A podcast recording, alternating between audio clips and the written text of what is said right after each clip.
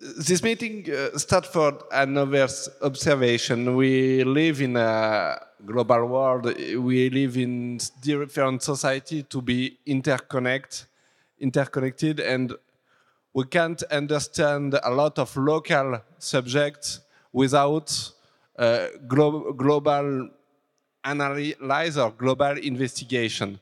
Uh, one example, uh, since one year, with a few colleagues, I work about a company, uh, Altice company. Altice is a big company who have uh, the mobile company SFR in France. They have a few media in France. And uh, when Altice uh, buy SFR, the, the fund company in France, uh, they burn 7,000 uh, job. If we want to understand why they burn 7,000 jobs, we must have a, a, global, we must make a global investigation because Altice, it's a French group, but the, the, the, the office was in Netherlands, now is in uh, Luxembourg.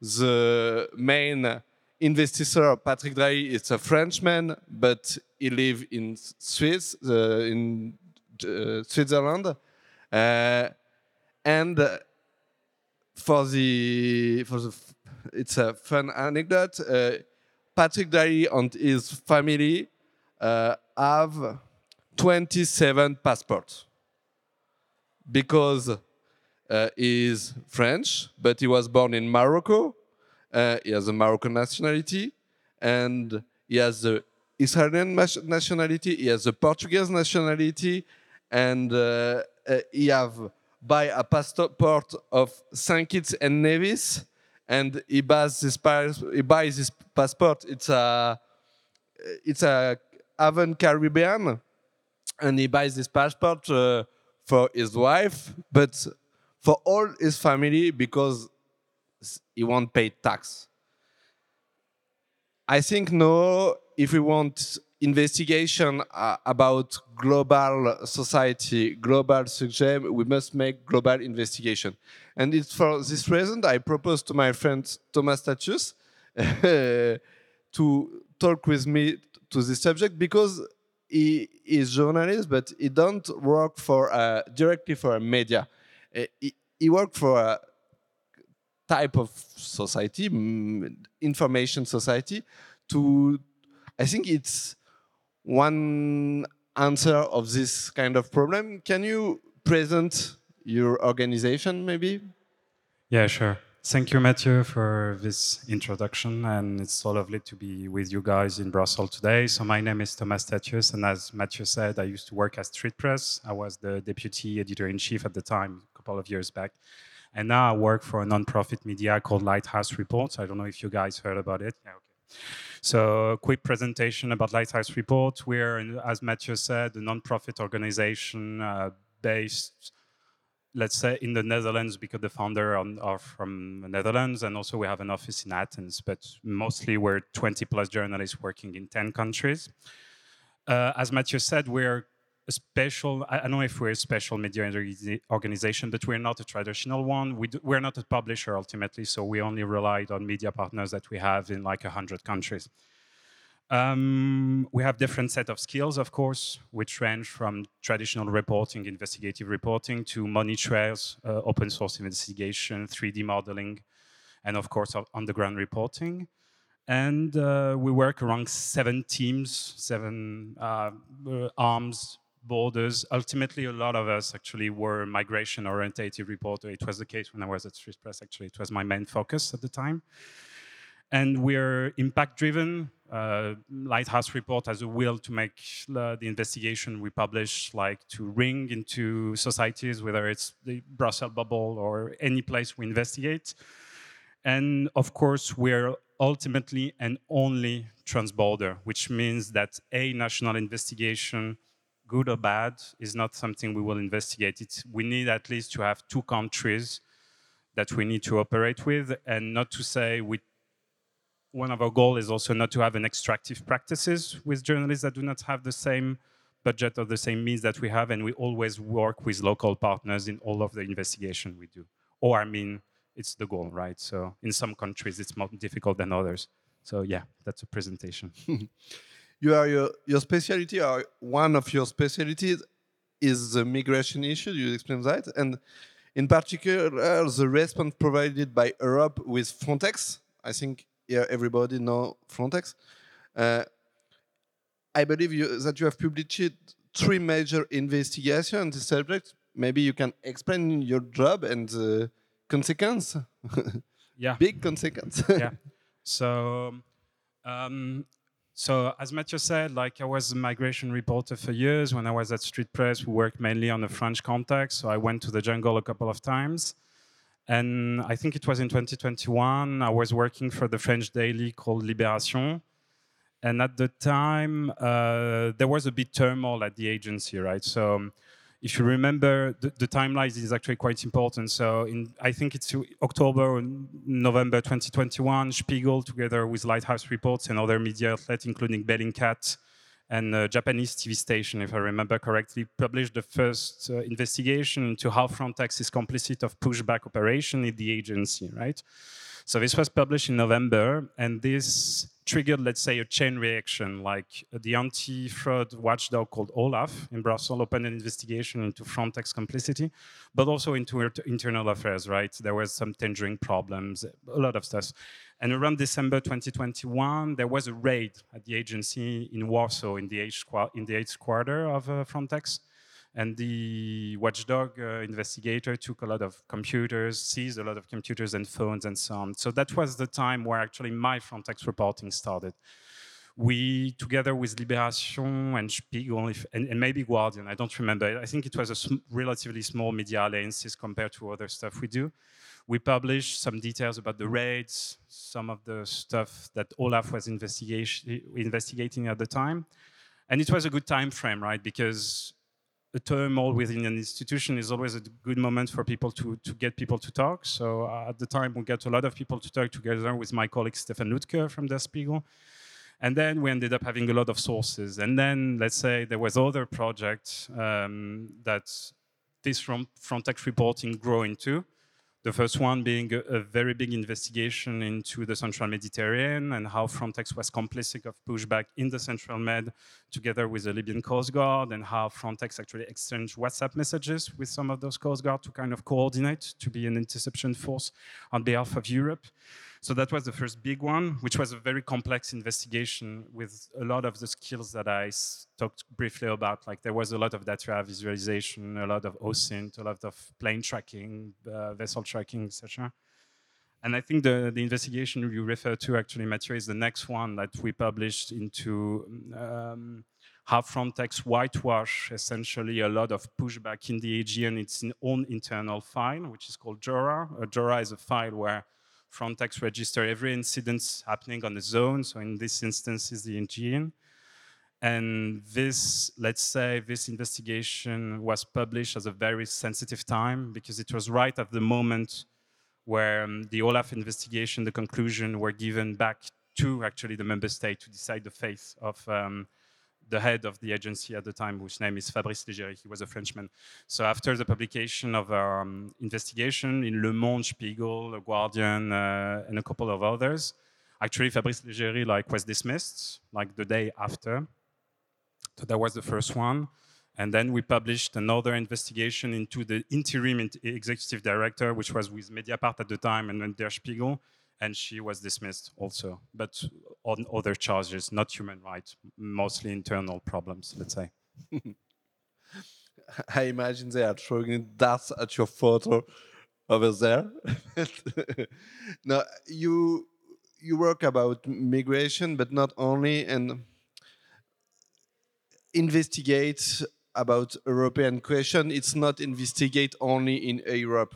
Uh, it's investigate about European cash flow. It's investigating about European technologies. It's investigating uh, about European military materials. And you, you, you work not only in Europe, you was in Africa a few days ago. I don't know exactly, but uh, can you explain your, your investigation, your technique of investigation?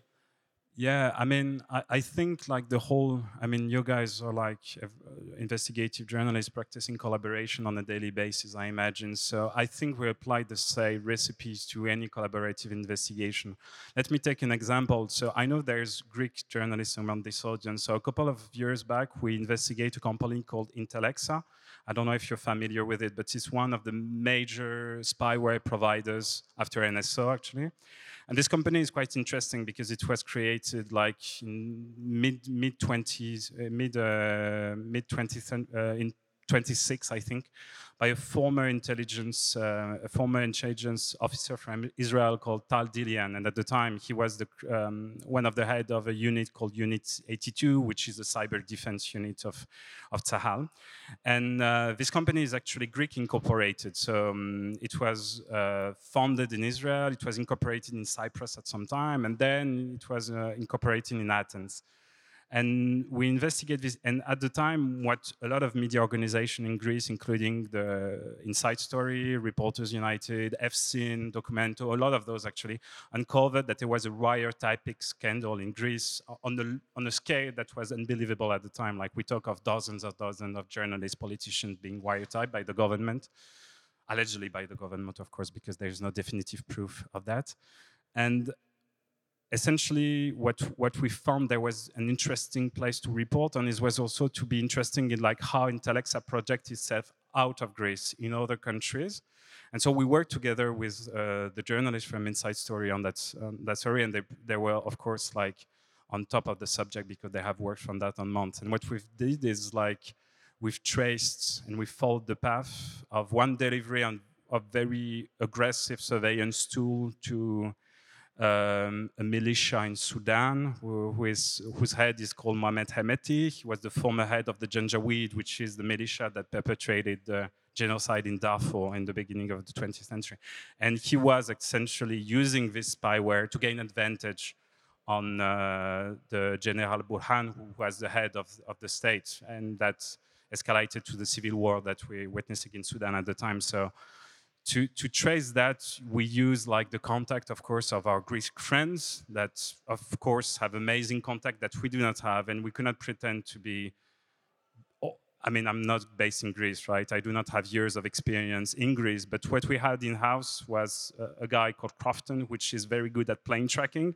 So essentially, he tracked a plane from Cyprus to Sudan with the help of also some friends uh, and colleagues at Haaretz. And then we also for some reason, some of the members of Lighthouse Reports have very good connection in Sudan. So we were able to have some paperwork and some proof actually of that there was delivery happening that day between this company and the Sudanese regime. So I would say that in these instances, it was kind, kind of a share burden, right? So the, the Greek partners had the great uh, airport custom and political connection. We had some OSINT skilled and also some contact in Sudan. And yeah, together I think we made a good story that was published in Haaretz, Inside Stories, and Mediapart at the time. Yeah. Uh, when you work about this kind of subject, uh, he has a lot of question of security, uh, and uh, no, we we show a lot of problem of security of journalists. He has different kind of problem. Uh, he has the journalists in Africa, they are very in a lot of different countries. He has a lot of big deal, and we have our problem in Europe, but don't forget the, the problem in different countries. And in east of Europe, I know in this uh, place you have uh, uh, some media from Hungary, from some, from Poland, and I know it's really difficult to work on this kind of country. But in, in France too, we have sometimes uh, problem of security of uh, one example, a friend of us uh, discovered yesterday or two days ago was uh, that uh, a, a, company of uh, spy company, spyware company, have uh, follow him, have uh, find your personal address, and uh, uh, and in a audio, uh, uh, we a man say uh, ask him why do you want the personal address of this journalist? And the answer was a joke. It's for take a bomb. Aha! It's a joke. Yes, but it's not really really funny. And we talk. It's this man. We know this man. I I have worked about uh, dry and additive subject uh, with this man, and uh, he has uh, the a French journalist. Uh, the police have going in the personal house of a French journalist for have information about uh, her investigation uh, because uh, they pu- she published with a French media the secret document uh, about uh, French government. Government. We have a lot of subject, and it, I think it's important, and especially in Brussels, it's a subject we know. Yes, a dis- dis- discussion actually about that, and it's really important to have a big protection to this subject. And on the side note, the French company Mathieu was referring to is actually the, um, the, the company that was the official partner of Intellexa in France. So it's actually the same company. So it's called Nexa, Nexa Technologies. Next, uh, other I change of subject, and we were, when we work uh, about European questions, the question of the transparency is very important. Uh, in France, the European institution have we think the European institution has globally good level of transparency, but sometimes it's not totally true. One example, my colleague uh, Christophe on streetpress.com made an investigation about uh, the French interior minister because when he was a uh, uh, collaborator of, uh, of an European deputy.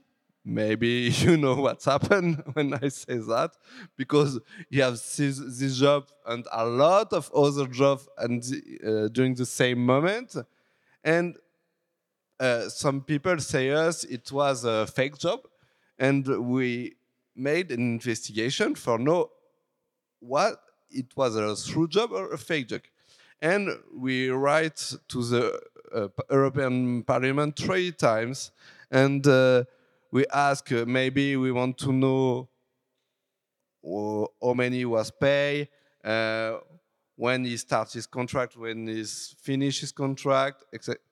Sorry, this information is it's not public. Okay, we want only know who work for the deputies in European Parliament. We won't have a list of people who Europe pay these people with our money.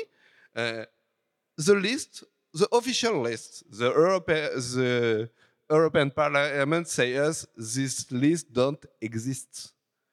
The European Parliament say we don't know who work for us. Okay, finish. It's over. we have published our investigation with other information, but we have never know if he was, which kind of contract he had, etc. Uh, what is what was your what is your experience about the European transparency? Uh, I mean, uh, it depends to what standard you compare it to. I mean, probably in this room and maybe during the discussion, we will have a big brainstorming about transparency European wide. But compared to French standard is very good. Like as Mathieu mentioned, like so there's no FOIA Act, there's no Freedom of Information Act in France. So for instance, we have um, access to Administrative Document Act with a lot of exceptions. For instance, you cannot request anything from the diplomacy, you cannot request anything linked to national security, you cannot ask for anything linked to business matters, for instance. So essentially, you cannot you cannot ask anything, and also not to mention that the bodies in charge of examine, examining your, your ask actually has a non-obligatory, um, they, they, give just a warning, let's say, to the institution, oh, you should disclose that document. But of course, it's not obligatory. So then you have to appeal in court. And it's a very long process, and not to mention that the body is, is actually quite understaffed. So they answer like very slowly in France. It could take like two or three years actually to have access to document accepted. So it's very bad. On a side note, you mentioned France is also having a very, let's say, neurosis about classified documents at the moment. So we have a big issue with that because a lot of, especially in military matters, a lot of documents are classified for actually forever. Like I worked, for instance, on nuclear testing and nuclear matters in another life. And nuclear testing is one of the examples where actually none of the documentation will ever be disclosed because it's close to national security. So it forbids any public scrutiny, for instance, by journalists, researchers, or, or anything else. Regarding European transparency, I think, to be honest, I mean, some FOI I did worked, to be honest. Uh, you know, using the big net strategy, like some of the NGOs like Transparency International or Privacy International did, like asking from anything, emails, notes, WhatsApp, PowerPoints, uh, interim reports, etc., etc. And usually at this time, the European institution offer you a bargain. They give you a list of documents saying, look, like if we examine all your ask, it will take us one year. So let's make it simple. We give you a list of documents we have like that are working within like your spectrum and you can handpick what you want. So essentially it worked at the time. I think like the most important, and it's it's true for that matters, but it's true for any matters, right? What I say is obvious, but like you have to know your turf. I have one good example actually about that is a couple of friends of mine, like uh, maybe you heard of, of, them, called Giacomo Zandonini, Apostoli Fotiadis, and Ludek Stavinoha. They've worked a lot on, on, Europol recently, and they published a groundbreaking investigation about how Europol is storing like gigabytes and gigabytes of data actually of criminal records that were dumped on them by actually a lot of member states with the goal of like to investigate at some point some of the leads that the member state did not manage to investigate. And at the time, they were very interesting in that subject, especially like the data, like what enables Europol to take all those data and keep those for years, actually. And they realized, funny enough, that there was an ongoing beef between Europol and a body called the EDPS, which is actually the data protection officer in Brussels. And the data protection officer in Brussels like could not stand the idea of Europol keeping all this data, and they went crazy about them, like like threatening them, saying, you guys should erase it. And Europol essentially say, fuck it. And then uh, EDPS coming back saying, you guys should really erase it, and even like making a statement out of it. And by exploiting, let's say, this beef between two European institutions, they had like good source on both sides actually that told them like you should file this document you should add this document in this way you should speak to these people etc etc so by knowing like the ongoing situation between these bodies in Brussels, they were able to make the investigation work. And that, of course, is something you can say about uh, FOI, etc., but it's true for any field of investigation. And I think it was a good example of like what you can do if you have intel, right? If they did, if they haven't known about that, probably they would have gone to Europol, and Europol would have said like, "This is classified, like we cannot disclose that." But in the end, they were able to, to do that. And you should check their work. Actually, they're doing very good stuff. And Ludek uh, is an interesting character because he's also a scholar, specialized in public transparency. So he's obsessed with FOI. So if you have questions, uh, do not say you come on my behalf if you all want to write an email to him. But yeah, I think he's a very nice guy. So you should definitely ask him. Yeah. Ludek Stavinoha, I think, but you will find him like on this piece about Europol. And he also published at the time a very big investigation in Balkan Insight about how McKinsey wrote essentially the migration report, the migration strategy of Greece. It was published in 2017, if I'm not mistaken. And Europol is uh, is on The Guardian, Der Spiegel, and Mediapart in French. It was when it was published last year, I think. Uh, yeah, yeah, something like that. What, when you talk about uh, the secret, classification in French, I, I remember a, a story. yes, a few years ago we worked together on StreetPress and we made an investigation about uh, a French far right man who have uh, buy a lot of uh, arm in East Europa, and after one of these arm was used to uh, terrorist attack in French, Islamic terrorist attack. It's so strange story because it's a, a far right man. We import, we buy a 300 uh, automatic weapon in France, and after the, he, he sells this arm and a lot of people, and one of these people was a, a terrorist who made uh, one of uh, Charlie Hebdo uh, one horrible uh, uh, attack in French, and we work about this story, this man, and our investigations. One of objective of our investigation it explain the French government, the French, the police, the, the military people in in French know this man by arms, but they don't move before because this man was in uh, uh, an, um, an informant, an informant of the police, and it was a strange story.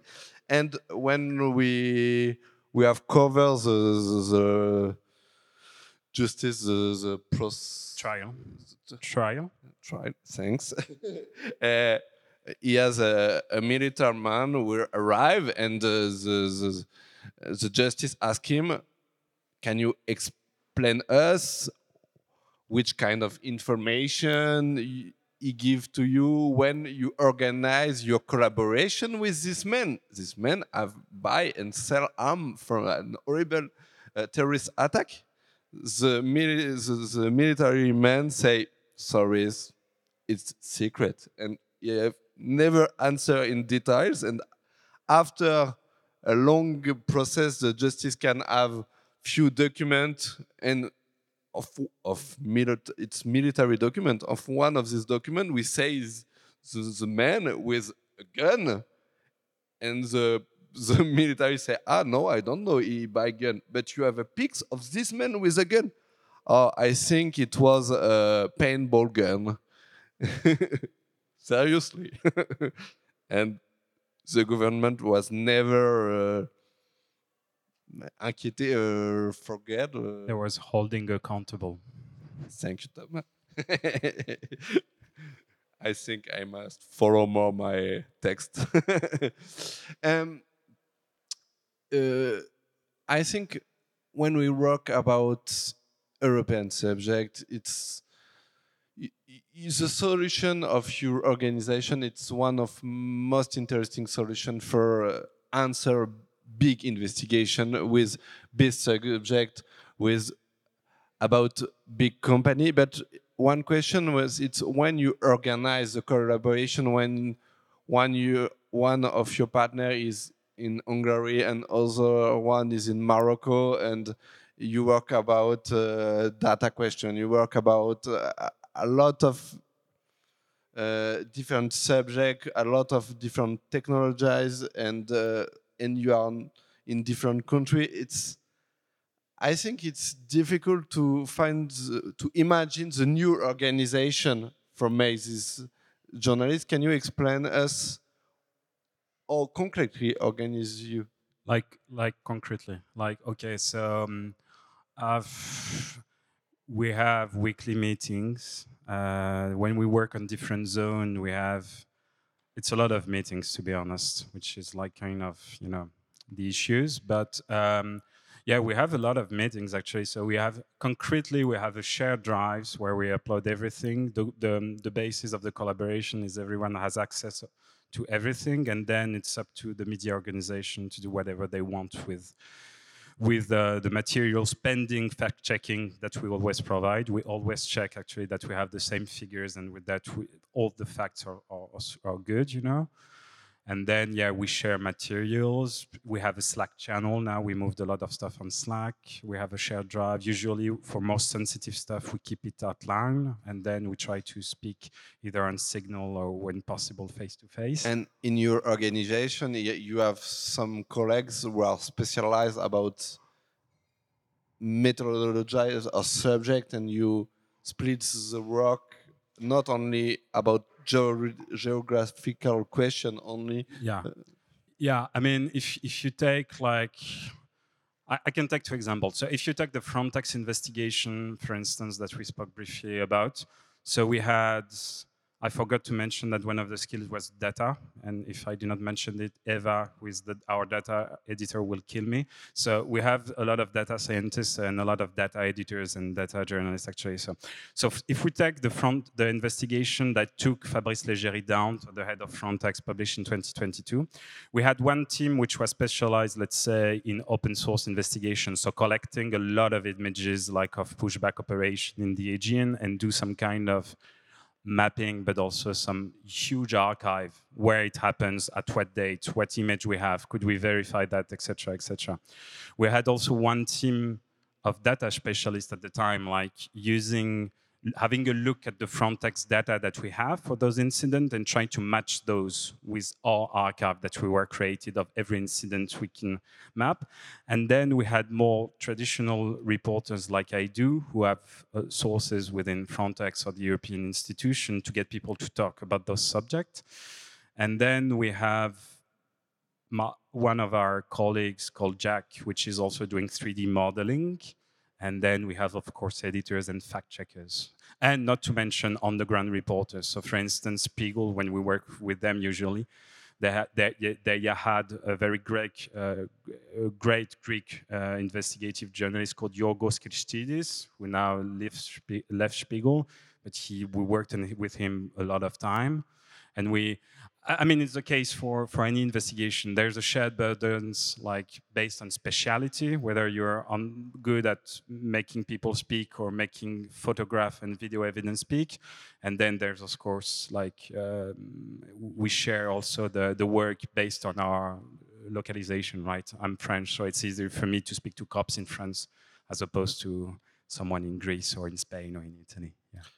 I think uh, when you made investigation, it's really the most important. It's talk with people it's a human source. But no when you work about big investigations the question of the technology is really important uh, uh, to be honest i won't say like human source now is i mean i tend i mean in some investigation i mean some of the great achievement i think we have at lighthouse was actually like a mix of like all those three ingredients. Like money trace can get you so far, but at some point you need to talk to people, and talking to people could make you so far, but it's stronger if you have some visual evidence. So it was usually like how it works, like concretely, it's like one of those specialities reaching out to the other ones and then seeing how we can proceed to bring the level of like proof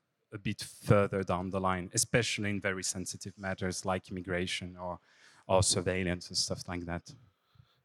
I know he has journalists in in place today, and I think journalism must have a high level uh, in to use technology.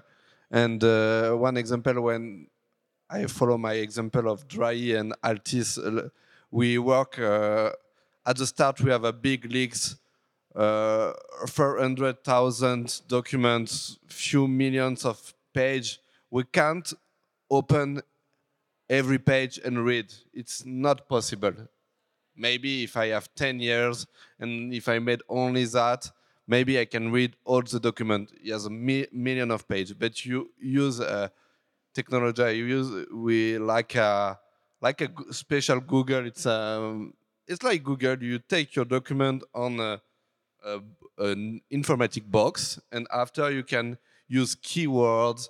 You can make mapping between different documents, and this technology was created to international consortium, uh, and they propose everybody to use this technology free. It's really important uh, for us. It was it will it was impossible to make our investigation if we hadn't this technology. Uh, my last question uh, after we I propose you to ask to my question. Uh, made we know made journalism uh, is expensive. Uh, we if you, we work sometimes you work five months about one subject. Uh, sometimes you was five journalists who work five months to one subject. Or you or your organization take money? Um, actually we only rely on donors.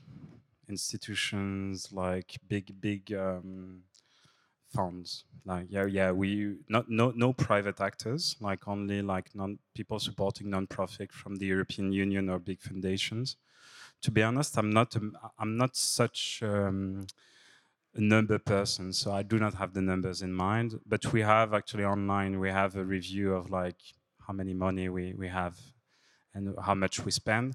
I think one of the specificity of our model is actually we do not spend any money on publishing or on creating an audience, for instance. So by cutting that out, essentially we're able to fund mostly and only investigative journalism. We do not, I mean, we, we have, of course, someone in charge of the website. We have a website for which shows the kind of summary of the investigation, the bylines, the media partners, etc., etc. But it's mostly like something to show what we're doing, not to publish anything we have. We, we published actually only once an investigation. It was Flight of the Predator, the one about the spyware because it was very sensitive and we felt like we needed to publish at that time. But apart from that, no, we did not publish anything. And the same goes for social media. We have Twitter, we publish Twitter threads, but that's it. And mainly we're known through the collaboration we have. So I think that makes, yeah, that's why. And then we've been lucky to have people funding us, to be honest. I think a lot of our work, what we've done in migration related uh, issues make us a bit known and then some people knock on the door and say look guys like you're doing good work. Maybe we should you should we should give you a bit of money. So i think we, we got lucky. And i forgot to mention about collaboration.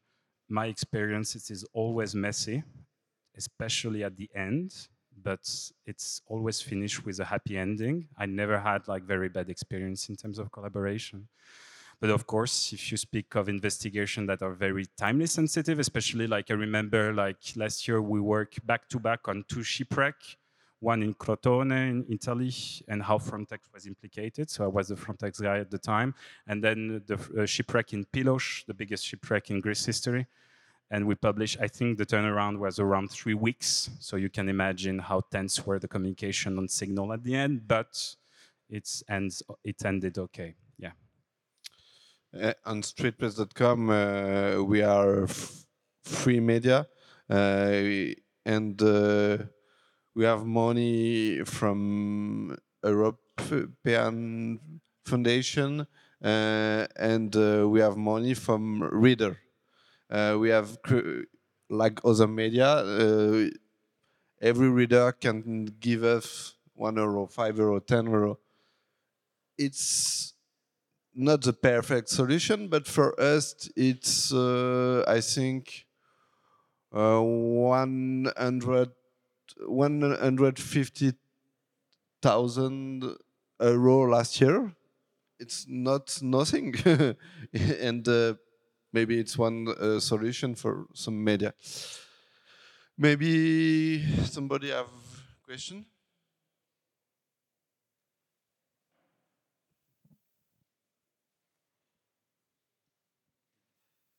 Um, so I was interested actually if you have an example of a collaboration which did not work and why.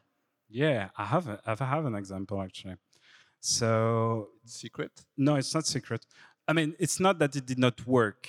It's just that it did not give the end product that we expected, but I think it worked okay in the end. We we did a lot of data collection together with Bellingcat last year uh, on QAnon, um, and the end product was to have some kind of extensive map, let's say, of QAnon in Europe, how the phenomenon like started in the US and transferred into Europe.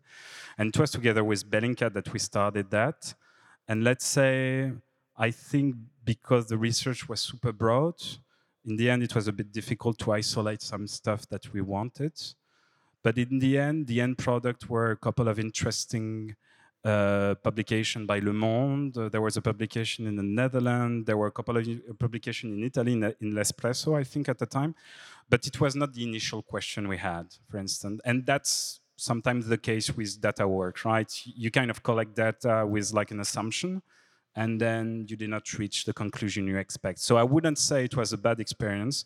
I would say it was an, unexpe an unexpected situation mostly. But no, I mean, some investigation that work. We have a couple of investigations that we've killed, to be honest. Like we were looking so hard at something for months and then, and it's also an editorial decision that you have to face sometime like it's going nowhere and you should stop. Which doesn't mean like, we have an icebox section. So, you know, stuff are in the icebox, they're not in the, in the dustbin, you know? So sometimes, yeah.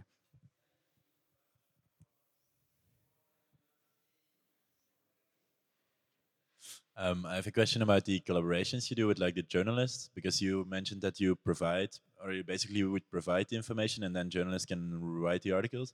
But do you have any any insights in how they write about it, of, or because I can imagine if you provide them with lots of lots of data and lots of information, they can still like kind of pick some things out of it and then frame the article in a way. Do you have like um, uh, going back and forth with them to see that that it's also presenting the information the way you want it, or is it completely free for them to write about it?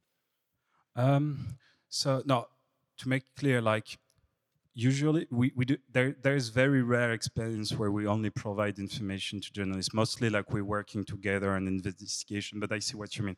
So usually like so we have daily we have weekly meetings right? And toward publication dates we have a sometime long sometime short it depends. Discussion about what are the storylines the main storylines and we try to reach a consensus, of course, saying like, look, like this is the main storyline and this is the angle. And it's ultimately the media in the end decision to run a different or a slightly different version of the storyline. I, I, haven't had, to be honest, very painful ex experience of people like changing totally like the frame of the of the story we were working on we have a right of seeing. Essentially, what we do is we provide fact checking. So we want to see the copy essentially because we feel like having different numbers, different figures, and so on kind of weaken the whole um, collaboration. But in the end, it's the writer's responsibility to, to, to, to write and sign, right? So no, we, we're not like we provide, we fact check, we discuss, and ultimately we try to find a consensus. And to be honest, it's been working quite good in the past experience we had. Yeah.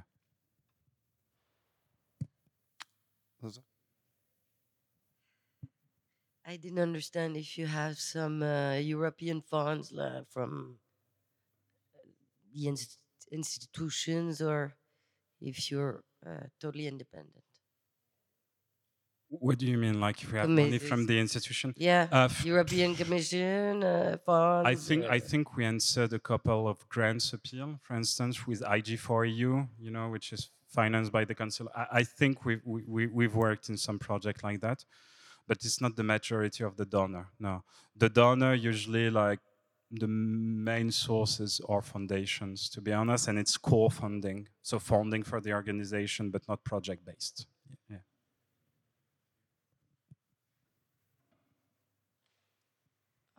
Hi. Uh, do you get contact approached by foreign secret services or do you think that your work can be used in a bad way by foreign countries?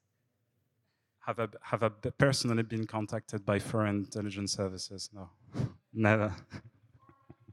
no. or maybe people within Lighthouse have, and they have been very shy about saying it, but uh, to me, no, it was never the case, no.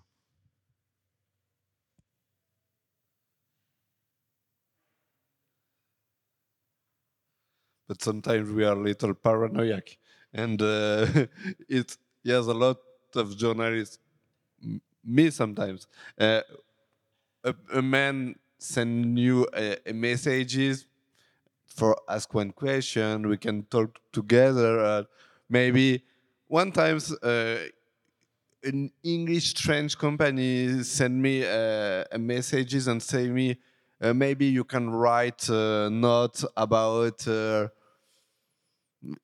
uh, a different subject. We can pay you really really good and it's strange. Maybe it's not. It's only a normal company. Maybe I don't know. And I mean, to be honest, I mean, my my, my view on that, I, I think it's better to be paranoid rather than to be, you know, not enough like careful. So, I mean, everyone has his personal neurosis. Me being an investigative journalist, I, I tend to get very paranoid sometimes. But you know, I handle it now. So, but I, I mean, you know, I think especially dealing with sensitive stuff, like when you work on I mean, the, again, the Greek example kind of proved you right. I mean, there was a CNN correspondent that were taped, like one f- Greek friend of mine named Stavros, uh, who was working for AFP at the time. He was wiretapped, right? I mean, th- th- th- these are facts, not uh, not not assumptions. So, yeah, better to be careful, and it's okay to be paranoid. Thank you. Thank you so much.